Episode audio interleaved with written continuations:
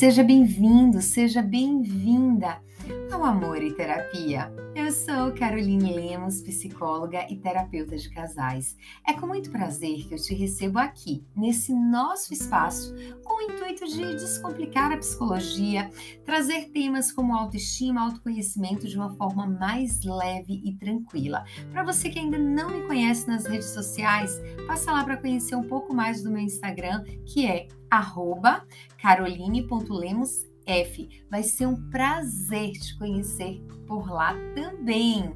Para você que ainda não curtiu esse podcast, aproveita e dá ali sua curtida. Me mostra que você está gostando desse conteúdo e o quanto esse conteúdo é importante para você. Para mim é muito especial falar aqui para vocês, trazer temas, mas eu também preciso da ajuda de vocês. Quais são os temas que vocês gostariam de ver aqui sobre relacionamento, sobre autoestima, sobre autoconhecimento? Vai ser um prazer apresentar esses temas para vocês. Hoje nós vamos falar sobre seis problemas que podem abalar seu casamento e como superá-los. Você sabe que existem vários motivos ou vários problemas que levam um relacionamento à falência ou deixam ele na UTI. Mas tem alguns problemas que eles acabam sendo comum a vários casais. Que nós sabemos que todo relacionamento tem conflitos, ah, isso com toda certeza. Afinal, ninguém, ninguém, ninguém está vivendo um conto de fadas para estar tá num felizes para sempre. Cada pessoa tem a sua construção, cada pessoa tem a sua história de vida, cada pessoa tem a sua vivência. Por isso que é fundamental que o casal esteja ali construindo juntos. Bons momentos e momentos ruins fazem parte de qualquer casal, de qualquer relação, independente do tempo que esse casal tenha junto. Por isso que alimentar uma relação saudável, uma relação de cumplicidade e parceria é fundamental. Resolver os problemas é parte de qualquer relacionamento, mas é necessário paciência, dedicação e trabalho em parceria. Ninguém resolve um problema sozinho. Afinal, tá andando junto ali com seu companheiro faz toda a diferença na vida. Por isso, é necessário saber ouvir o outro lado também, conhecer os pontos mais comuns de desentendimento do relacionamento, entender o que é que machuca o outro, o que é que deixa o outro triste e de que forma você pode mudar também para que essa relação seja construída de uma forma mais saudável. Um dos fatores, o primeiro fator que a gente pode trazer aí como um dos problemas das relações é o objetivo de vida diferente. É um clássico eu quero trabalhar, mas meu marido vive viajando. Ou eu quero morar no interior e ele quer morar na capital. Um quer viajar com dinheiro guardado e o, que, o outro quer dar entrada em um imóvel para sair do aluguel.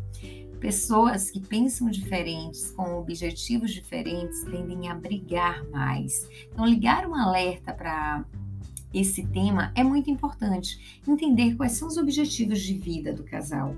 Tem parceiros que detestam organização da casa, querem o dinheiro para qualquer outra coisa, mas não acham importante fazer uma reforma na casa.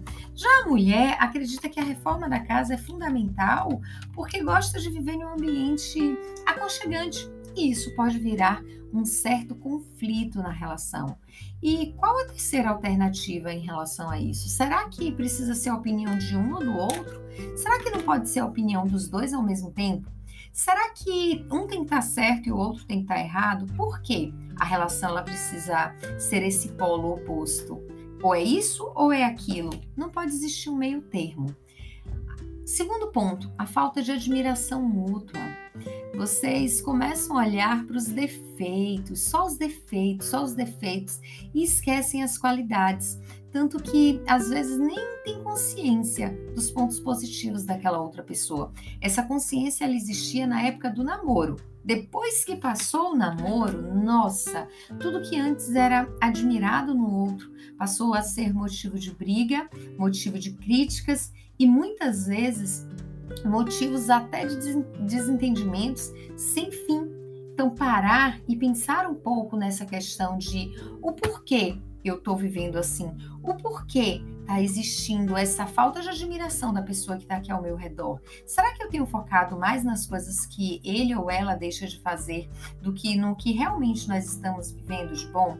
Será que eu tenho elogiado mais e percebido mais essa pessoa como uma pessoa especial? Ou será que eu estou focando mais no que essa pessoa não tem de bom?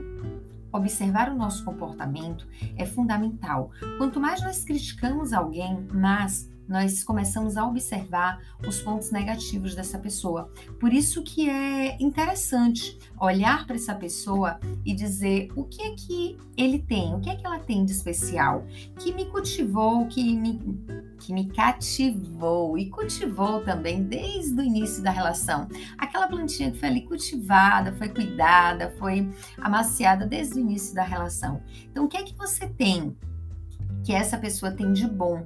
Nessa relação que te fez gostar dela. Isso é fundamental para que você possa melhorar a convivência com o outro, entender que o outro também tem pontos positivos. A infidelidade é o terceiro ponto que acaba trazendo muitas questões. E quando eu falo da infidelidade, não é só a traição carnal. Eu falo também da traição financeira, eu falo da infidelidade nas mentiras. A traição traz muito sofrimento. Quando a pessoa descobre isso, existe uma quebra ali de confiança. Naquele momento, existe um desapontamento, existe uma angústia, existe um medo e muitas vezes existe também uma decepção que talvez não tenha mais fim, vem acompanhado de ciúmes, vem acompanhado de uma desconfiança. E tudo isso acontece porque ou porque a nossa cultura, ela acredita que a infidelidade faz parte das relações, ou porque você tem uma história de vida com a traição que acaba te ajudando a ter esse comportamento, por mais que muitas vezes você não ache ele legal, ou porque quando você morava com seus pais, a sua mãe comprava, fazia compras assim, sabe, despretensiosamente e deixava escondido no carro ou trazia para casa apenas quando seu pai não estava lá, ou seu pai emprestava dinheiro sem que sua mãe soubesse que ele estava emprestando dinheiro. Então, todo tipo de infidelidade que quebra de alguma forma a confiança do relacionamento, ela não é saudável por quê? Porque começa a existir segredos nessa relação. E toda relação que tem segredos, ela acaba tendo uma desconexão. Porque você acaba ficando com vergonha, se sentindo culpado do, diante do outro, e isso acaba tendo um afastamento. Um outro fator, que é o quarto ponto, que é bem interessante, é a falta de desejo sexual que pode levar também à traição, mas a falta de desejo sexual ela pode ocorrer por algumas questões. Pela pornografia, pela, pelo excesso de trabalho, pela falta de acolhimento no relacionamento, pela falta de estímulos, pela, pelo excesso de estresse, pelo excesso de brigas. Então, a falta do desejo sexual, ele é um dos fatores que mostra que o casamento ele já está na UTI. Então, se está existindo aí uma falta de desejo sexual, descartou todas as possibilidades biológicas, é o momento fisiológico, é o momento de olhar para você e dizer assim, o que é que está acontecendo de fato? Num relacionamento que pode estar levando a essa falta de desejo? Será que precisa conversar mais sobre sexo? Será que precisa conversar mais sobre a relação? Será que precisa existir uma preliminar real no relacionamento, não aquela só na hora do sexo, mas uma preliminar que acontece antes do sexo, durante o dia inteiro, de cuidado, de carinho, de afeto. Como é que tá aí essas expectativas em relação ao cuidar do outro, em relação ao estar com o outro. O quinto ponto é divergências de ideias na educação dos filhos ou até se vai ter filho ou não. Esse é um ponto muito interessante porque muitos casais a mulher acredita que o filho deve ser criado de uma forma e o homem acredita que o filho deve ser criado de outra. E ao invés de sentar e conversar com alinhamento para entender como cada pessoa pode alinhar essas expectativas, como cada pessoa pode trazer o melhor para a educação dos filhos, começa a existir aí um cabo de guerra. Qual é a melhor educação? Será que existe mesmo a melhor educação ou será que o casal, quando senta junto para poder construir, traz a melhor educação para o filho? Então é sempre pensar que a ideia do outro também tem validade, a opinião do outro também tem validade e que é necessário escutar o outro, é necessário pensar no outro, é necessário conversar sobre o que o outro pensa. O sexto ponto, e é um ponto aí que entra em várias divergências, são os problemas financeiros. Mas tem casais que, mesmo com as finanças ok, acaba tendo muitos conflitos. Porque a falta de dinheiro ou o endividamento, ele traz sérios problemas para o relacionamento. Por isso que um casal, quando pensa em casar e já vai começar o casamento com dívidas devido ao casamento, eles devem a festa de casamento, eles deveriam pensar bem se vale a pena. Porque todo tipo de débito no relacionamento que traz uma autocobrança gera um nível de estresse elevado, e esse nível de estresse elevado traz conflitos, traz brigas, traz discordâncias, traz ofensas para o relacionamento. Então, pensar em contrair dívidas antes do casamento para ir pagando durante o casamento é um ponto bem interessante se vale realmente a pena. E se acontecer alguma coisa no meio do caminho e uma das partes perder o emprego, como é que vai ser? Então, pensar nos poréns da vida é muito importante para que você não case já com um problema aí na, na sua frente. O outro ponto são casais que eles têm uma condição financeira legal, mas eles não conseguem conciliar o pagamento das despesas da casa. E isso gera um conflito muito grande porque um se sente sobrecarregado, o outro se sente sobrecarregado e eles não chegam a uma conclusão porque não conseguem conversar sobre o tema, só conseguem brigar sobre o tema. Por isso que é fundamental falar sobre finanças e sobre sexo. Afinal, são dois pontos de excelente conexão para o casal. Se tem problema financeiro, leva o relacionamento para UTI. Se tem problema sexual, leva o relacionamento para UTI. Então, nada melhor do que parar para falar sobre esses temas, entendendo que o relacionamento é de fato uma construção. Não dá para fazer um, uma construção faltando peças. Então, sentar, conversar sobre finanças é fundamental. Falar sobre sexo é fundamental. Falar sobre planos de vida é fundamental.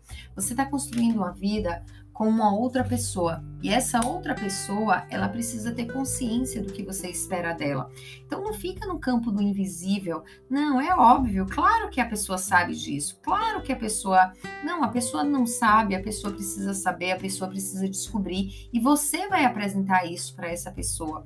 Então aprenda a acolher o que o outro está falando e a falar sobre também o que você sente porque esse processo vai te ajudar na construção de um relacionamento mais saudável. Carol, mas meu parceiro, ele não tá afim de, de construir nada. Ele nem sequer me escuta. Será que você tem escutado ele? Ou será que você está tomando tudo o que acontece para você? Será que você tem parado e tem prestado atenção no que ele diz? Ou você quer impor o que você pensa? Como é que tem sido essa construção da sua relação com você? Como é que tem sido essa construção do seu relacionamento e do seu posicionamento na, na relação? Você tem pensado sobre isso ou você está simplesmente atropelando tudo e querendo impor a sua vontade? Relacionamento é uma construção a dois. Não adianta tentar fazer que a sua forma de agir, a sua forma de pensar, ela seja predominante ali na relação, porque existe um outro, existe um outro que pensa, existe um outro que sente, existe um outro que tem uma história de vida.